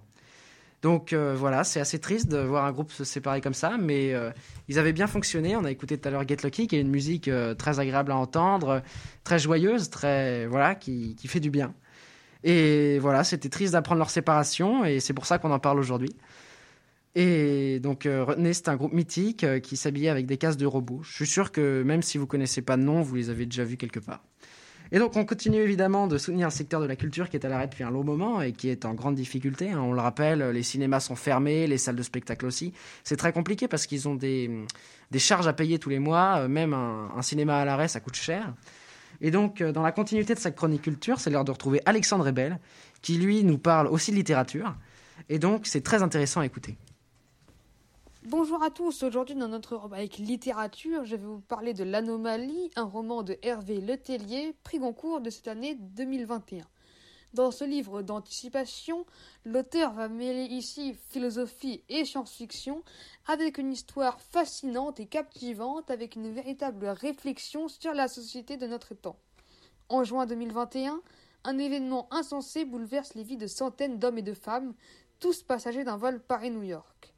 Parmi eux, Blake, père de famille respectable et néanmoins tueur à gages, Slim Boy, pop star nigériane, là de vivre dans le mensonge, Johanna, redoutable avocate rattrapée par ses failles, ou encore Victor Miesel, écrivain confidentiel soudain devenu culte. Tous croyaient avoir une vie secrète. Nul n'imaginait à quel point cela était vrai. Donc ce livre en apparence simple va commencer en effet comme dans un thriller américain pour virer finalement dans le paranormal avec euh, une situation fantastique confrontant la logique à l'irréel et engendrant euh, la peur. J'ai personnellement euh, beaucoup aimé ce livre pour son côté très américain, donc thriller américain, ainsi que sur la réflexion qu'il va porter sur la société de notre temps, sur l'homme, euh, ou encore avec des références euh, à d'autres auteurs comme Descartes avec la fameuse maxime cogito ergo sum. Je pense donc je suis qui va être ici remise en question dans ce livre. Un livre donc loin d'être rébarbatif, qui me fait penser même parfois à, Matrix, de par euh, sa, sa réflexion sur l'homme et la machine, et aussi sur cette société, euh, sur, l'idéal d'une société parfaite, euh, ou encore sur la liberté euh, de l'homme. Je ne peux donc que vous recommander ce livre qui est accessible à tout le monde et pourquoi pas se relancer dans la lecture. Merci beaucoup de votre écoute et à bientôt pour une nouvelle chronique littéraire. Et donc, euh, merci aux deux Alexandre, donc Alexandre moi-même et Alexandre Rebel, pour cette touche culturelle qui fait beaucoup de bien. N'hésitez pas à réagir, à commenter euh, sur notre compte Instagram. Donc, je rappelle, n'hésitez pas encore à vous abonner à notre page Instagram, expression lycéenne. Toutes les critiques sont bonnes à prendre, car c'est avec vous, chers auditeurs, chères auditrices, que nous construirons ensemble une meilleure émission.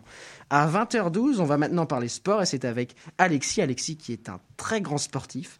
Et on commence ce journal des sports avec bien sûr la Ligue des Champions et le PSG qui sort du qui sort le FC Barcelone en huitième après un partout au Parc des Princes. Et oui, les Parisiens s'étaient imposés 4 à 1 au match aller et gagnent donc sur la double confrontation. Donc ce match était très stressant et franchement pas très beau à voir. Donc les Barcelonais ont dominé le match de A à Z, mais la défense parisienne a tenu avec un excellent Keylor Navas qui a notamment arrêté un penalty de euh, Lionel Messi. Donc de son côté, le Barça euh, s'est montré euh, dangereux mais a été très maladroit et les défenseurs parisiens excellents. Il a fallu attendre une frappe d'extraterrestre de Léo Messi pour égaliser. Donc il a montré que Messi, même en méforme, reste Messi. Mais ce Barça a dû s'incliner devant un PSG privé de Neymar avec un très mauvais Mbappé. hein. Il avait été excellent au match aller, là il l'a été bien moins. Mais avec le meilleur gardien du monde, Keylor Navas. Donc, euh, je voulais euh, parler également euh, des supporters des deux équipes, donc qui ont chacun fait du bruit devant les hôtels de- des deux équipes mutuellement pour les empêcher de dormir et donc d'être en forme pour le match. Donc, avec une mention spéciale aux Parisiens, puisqu'un supporter parisien a loué une chambre dans l'hôtel des Catalans avant de déclencher l'alarme incendie à 5 h du matin. Oui, et je tiens à dire que nous, avec On a Alexis, été réveillés. hein. on habite juste à côté de l'hôtel où ils étaient, c'est le Pullman près de la Tour Eiffel. Et, et justement, euh, on se disait. d'artifice à 4 h du matin. Qu'est-ce que c'est que ces pétards à 4h du matin? Et ben voilà la réponse. Et donc, euh, dans les autres rencontres, la Juve a battu Porto, mais s'est inclinée sur l'ensemble des deux confrontations, Alexis. Et oui, donc Messi et Ronaldo qui ont été sortis de la Ligue des Champions dès les huitièmes, une première depuis extrêmement longtemps. Donc Ronaldo a montré que même s'il reste un formidable buteur, il n'est plus que l'ombre de lui-même en Ligue des Champions et euh, ne remplit pas le rôle qu'il devait prendre euh, avec la Juve, c'est-à-dire euh, l'aider en Ligue des Champions et elle est bien moins forte en Ligue des Champions depuis que Ronaldo l'a rejoint. Euh, donc c'est également une stade symbolique. Euh, donc euh, place à la nouvelle génération avec Mbappé et Haaland, l'extraterrestre norvégien du Borussia Dortmund qui s'est qualifié face à Séville et devient le plus jeune joueur de l'histoire de la Ligue des Champions à marquer euh, 20 buts et il a mis ses 20 buts en 14 matchs. Donc signe du talent énorme du joueur norvégien. Euh, Il y a également euh, Liverpool qui s'est imposé euh, lors de ses huitièmes. Euh, donc les quatre derniers matchs des huitièmes se dérouleront mercredi prochain. Et puis toujours du foot, hein, je rappelle qu'Alexis est un grand fan de foot, d'ailleurs il en fait très souvent en ce moment, avec la Ligue 1, euh, avec Lille qui est toujours premier, talonné par le PSG et Lyon. Et oui, effectivement, donc Monaco euh, suit de près euh, au euh, classement. Euh, donc, euh, euh, on a également des changements du côté des entraîneurs, puisque Rennes euh, a un nouvel entraîneur, donc Bruno Genesio, euh, l'ancien technicien euh, de l'OL. Euh, donc, Rennes, dixième, était en chute libre au classement, avec cinq défaites d'affilée. Donc, c'est pourquoi Julien Stéphan, précédent entraîneur, a démissionné. Euh, du côté de Marseille, on a, pardon, on a euh, un euh, nouvel entraîneur en la personne de Georges Sampaoli. Donc il va tenter de reprendre l'équipe euh, très mal en point. Donc rappelons que Georges Sampaoli était le sélectionneur de l'Argentine lors de la Coupe de- du Monde 2018 et donc du fiasco euh, pour l'Argentine puisqu'il s'était euh, incliné face à la France 4-3, on se rappelle tous de ce match. Donc il avait fait des choix discutables, euh, notamment en demandant à Lionel Messi euh, quel était le remplacement qu'il voulait faire. Et euh, enfin un mot de rugby avec le tournoi des Six Nations. Euh, en effet, euh, le tournoi destination reprend samedi donc pour la France avec le choc contre l'Angleterre.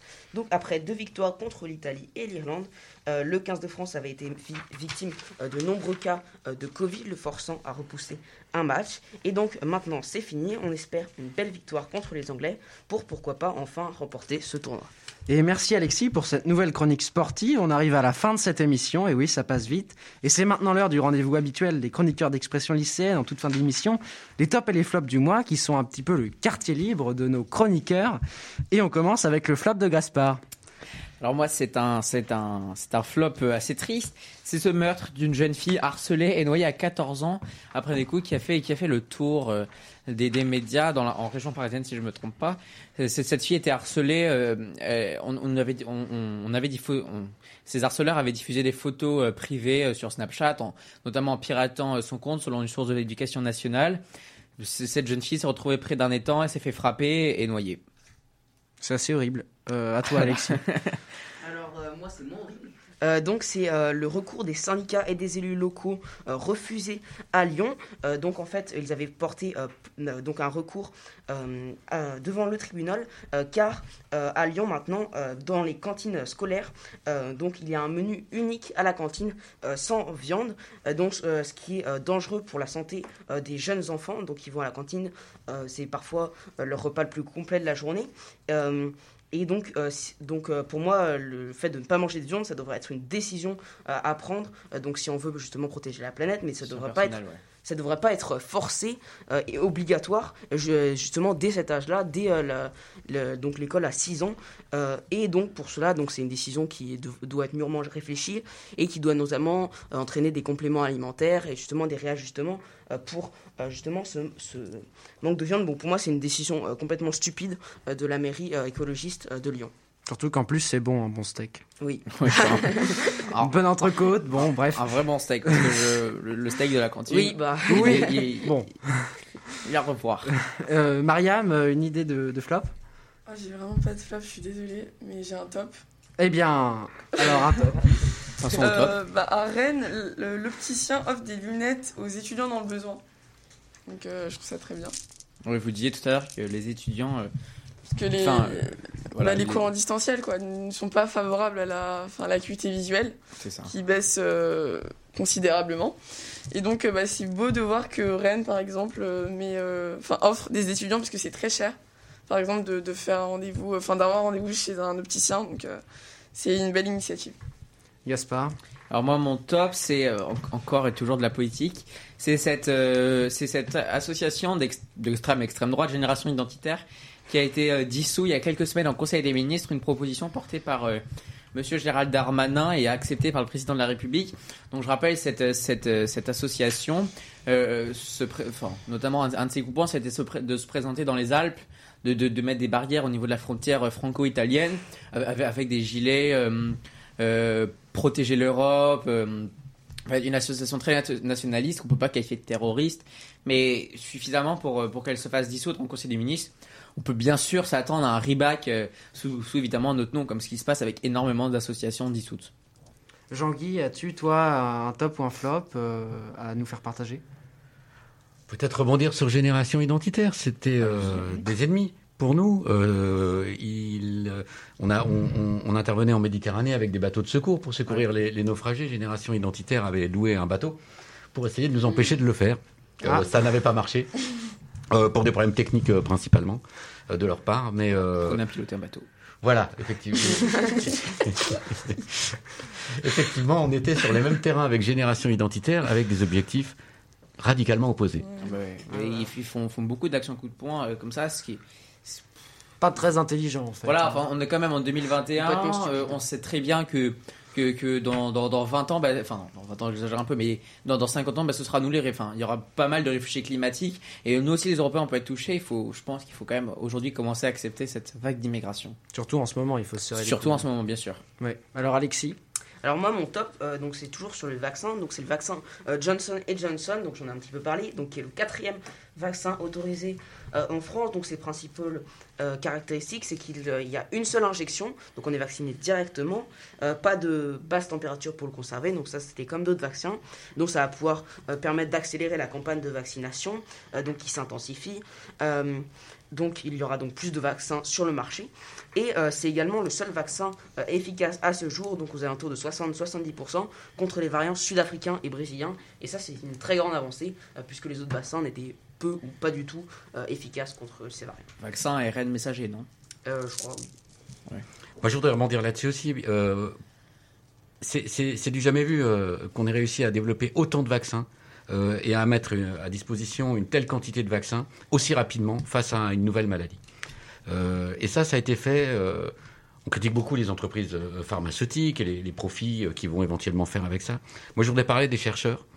Ces gens qui ont réussi à trouver euh, les euh, principes actifs qui vont être dans le vaccin Johnson Johnson, euh, la technologie ARN messager chez Moderna ou chez Pfizer, des chercheurs qui vont permettre de sauver des millions de vies dont on ne connaît pas le nom. On connaît Neymar, on connaît Lionel Messi, on connaît Daft Punk, vous connaîtrez jamais le nom euh, de ces gens-là, qui ont C'est pourtant... bien triste, d'ailleurs. oui, oui, oui, et qui ont pourtant là fait un travail remarquable à une vitesse euh, jamais vue pour l'instant euh, dans l'histoire euh, de la médecine. Donc voilà, euh, je voulais moi te faire un top euh, à ces gens-là. Pour les féliciter. Ouais. Alors, euh, mon tour maintenant, parce que le présentateur a lui aussi un top et un flop. Donc, alors, je commence par le flop. Euh, en tant que, que fan d'automobile, mon flop euh, s'adresse évidemment à la ville de Paris, à la mairie, Encore et toujours, encore et toujours. à la mairie euh, Hidalgo. Euh, D'ailleurs, qui, qui pratique euh, maintenant une limitation à 30 km/h dans toute la ville. Et donc, euh, 30 km/h, c'est pas beaucoup quand même. Euh, surtout quand euh, ça bouchonne déjà pas mal à cause de nombreux feux euh, mal réglés, euh, mal coordonnés, euh, de nombreuses euh, limitations de vitesse, euh, pistes cyclables à contresens, Voilà, après. euh, qui sont quand même très dangereuses. On a fait un étendard la, le mois dernier. Enfin bref, pistes cyclables à contresens sur des routes à sens unique où il y a des bus, bon, c'est pas très logique. Effectivement, faudrait peut-être penser à rajouter des petites bordures éventuellement, mais là, je pense que tous les cyclistes seront d'accord. Ouais, mais les automobilistes, bon, voilà. Donc ça, c'était mon flop parce que déjà que ça roule assez mal quand même à Paris, faire ça, je pense pas que ce soit la chose la plus maligne qui soit. D'autant plus que euh, si une voiture, enfin, ça dépend des voitures, mais quand elles roulent lentement, elles ont parfois tendus- tendance à polluer plus que quand elles sont euh, dans des vitesses plus élevées avec des régimes euh, différents. Enfin bref, maintenant mon top. euh, qui, euh, je pense, euh, nous a tous soulagés, c'est d'apprendre qu'on ne sera pas, en tout cas à Paris ici, et même euh, dans, beaucoup, dans de nombreux endroits de la France, bon, sauf à Dunkerque ou encore à Nice, je crois, Nice, ouais. euh, Ah ouais, on Nice. sera pas reconfiné le week-end, enfin pour l'instant. Donc ça, c'est assez bien parce que euh, les beaux jours reviennent. Bon, on le voit, il fait 8 degrés, il pleut, mais bon. ça va venir, ça va venir, ne vous inquiétez pas. Et ça nous permet en fait de profiter des extérieurs euh, parce que euh, on n'a pas de sport, on n'a pas de cinéma, bah on a au moins les forêts. Bon, euh, à cause de la mairie, on doit mettre une heure pour aller en forêt, mais on a quand même les forêts. Donc ça c'est mon top, pas de confinement le week-end. Et donc on arrive à la fin de cette émission de cette très belle émission. Donc, comme chaque premier vendredi du mois, je remercie vivement Arthur Boulot, responsable technique de Website Radio, Guillaume Barantisso, président de Website Radio, et bien sûr les chroniqueurs d'expression ICN, Alexis Gaspard Praboulet, ainsi que Alexandre Fraboulet. Rebel, Fraboulet, pardon, ainsi qu'Alexandre Rebel qui participe à cette très belle aventure. J'adresse une dédicace particulière à nos deux invités de ce soir, Jean Guivato et Mariam Touré. Merci beaucoup. Merci beaucoup d'avoir été avec nous. Merci, Merci à à vous. Eh bien, écoutez, merci. Et je remercie également Samuel Vinogradov pour l'aide apportée au jingle et des précieux conseils donnés pour la régie notamment. Une mention également au lycée Albert Demain avec son directeur Monsieur Auchard, Madame Saez, Madame Verdonnet et Madame Ruel, sans qui cette émission n'aurait pas vu le jour. Gaspard Fraboulet était à la régie ce soir. Et c'est un, un vrai plaisir. Et euh, voilà, expression ICN hashtag 6, c'est terminé. J'ai été très heureux de pouvoir réaliser cette émission malgré des contraintes sanitaires très strictes qui s'appliquent à nous en studio. Puis continuez à éveiller votre esprit critique et défendons notre liberté de s'exprimer et de s'informer plus que jamais. Un mot pour vous si vous avez entre 15 et 25 ans. Les temps sont difficiles, nous le savons, mais accrochez-vous. Accrochez-vous à l'espoir d'une sortie de crise qui arrivera, on vous le promet. Vous voyez, on commence à voir le bout du tunnel avec ces nouveaux vaccins euh, qui nous permettent de nous projeter un peu dans l'avenir, de se dire quand on sera vacciné, qu'est-ce qu'on pourra faire, de nous donner de l'espoir? Donc, euh, ne, surtout ne vous coupez pas de tout lien social ou de l'éducation, c'est très important, c'est votre bouée de secours pour passer cette crise tant bien que mal. Je m'associe aux chroniqueurs d'expression lycéenne et à Webset Radio pour vous dire qu'on vous soutient et qu'on comprend votre détresse. Nous vous donnerons très bientôt la parole, c'est promis. Chères auditrices, chers auditeurs, n'hésitez pas à nous suivre sur Instagram au compte expression lycéenne, je le répète, très beau compte. Et dites-nous aussi ce que vous avez pensé de cette sixième émission. Votre avis nous intéresse énormément pour pouvoir progresser et évoluer vers une émission meilleure. On se retrouve le vendredi 2 avril pour la septième émission, même jour, même heure, avec de nouveaux invités et de nouvelles découvertes, tout en ayant l'objectif de vous informer. D'ici là, restez prudents et portez-vous bien. Bonne soirée, salut C'était Alexandre Baer dans Expression lycéenne sur Website Radio. Je rappelle avant de se quitter, si vous voulez euh, participer par exemple aux actions immunitaires de MSF, vous pouvez bien sûr acheter le petit 4x4 euh, en, voiture qui va sortir euh, très symbolique 4x4. Peut-être un mot dessus. Land Cruiser. Non, non, non, Toyota. Oui, Toyota Land Cruiser. Un, un- un- un mot euh, dessus, peut-être. Oui, l'association MSF fête ses 50 ans et on fait un certain nombre d'animations. Et, et, euh, parmi elles, puisqu'on a des fans de voitures ici, on, on fait un modèle réduit de notre véhicule iconique euh, de terrain qui nous permet de faire des cliniques mobiles en brousse partout dans le monde. Qui, elles, je vous rassure, ne rouleront pas à 30 km heure. C'est fini, c'est tout pour euh, moi, c'est tout pour vous. Bien sûr, si vous voulez assister, ou si vous voulez même aider, si vous êtes étudiant euh, et vous voulez assister euh, aux distributions de nourriture, vous voulez parrainer un, étudiant, ce qui est très important. Un, mot dessus, Mariam, peut-être? Nous envoyer un message sur le Instagram copain solidarité étudiante pardon et nous transmettre un message en nous précisant la volonté euh, enfin Voilà. l'envie Voilà, c'est ça. N'hésitez pas à envoyer un mail à parrainage.copain@gmail.com, parrainage at- parrainage.copain@gmail.com, pardon. Sur ce, j'arrête de parler. Je vous, je- on se quitte sur une musique Lemon Tree qui rappelle, c'est les, les beaux jours qui, on espère, arrivent bientôt. 19h, 20h, expression lycéenne.